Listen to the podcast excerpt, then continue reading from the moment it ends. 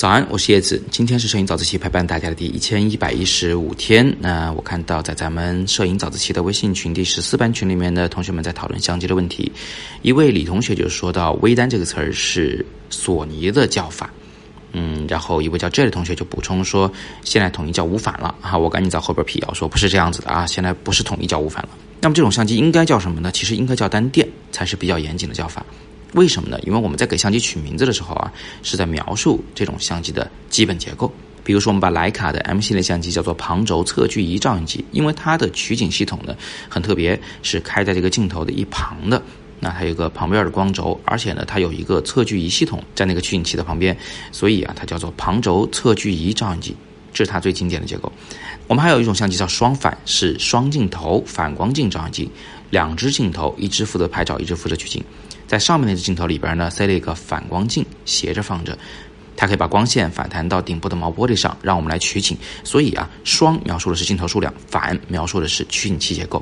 和它相同的还有单反相机，单描述的是只有一只镜头，反描述的是里边有一个四十五度放置的反光镜。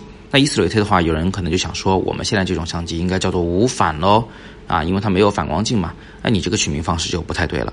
因为你是在拿单反相机来做比较，啊，说我跟它比较没有反光镜就叫无反，这个是很容易让人误解的。因为这个世界上有很多种类的相机都没有反光镜，其实只有单反和双反有反光镜，所以他们可以叫自己叫反，但是你不能把其他类型的相机叫做无反。这就好像是这个世界上先有了猴子，但是你不能把后来的这个人类称之为飞猴，对吧？因为不是猴子的动物多了去了。那么严谨的来说啊，这种相机应该称之为单电。你看这个词是不是跟前面我们给相机取名字的这个套路是一样的？单是单镜头，电是电子显示屏。前面一个字描述的是镜头数量，后面一个字描述的是取景结构。它的最大的特点就是它是用电子取景屏来取景的，它没有光学取景系统。那么为什么现在大家都愿意叫它叫微单呢？这跟索尼的宣传呢有很大的关系。其实很多品牌对这种相机称呼都叫单电，但是索尼呢偏偏在自己的官网上叫它叫做微单。它取这样的名字呢是带有市场上的考量的。它其实呢是在单反这两个字里面取了前一个字，并且前面加了一个微字。它想告诉消费者说，我这个相机呢跟单反一样强大，但是呢又比它微小，比它更便携。啊，这样的话，这个相机肯定是卖得更好一些了。所以索尼宣传来宣传去呢，大家就跟着叫它叫微单了。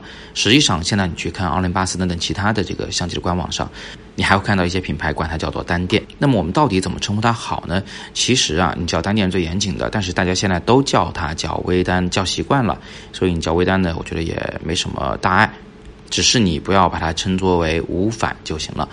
顺便给大家一个小知识啊，索尼的官网上在“微单”两个字后面一直加了一个小小的字 “TM”，这个的意思不是它是它的注册商标，是它一直在注册这个商标，但是也一直没有注册下来啊，注册过程中的意思，这和真正的商标右上角的那个小 R 是两码事。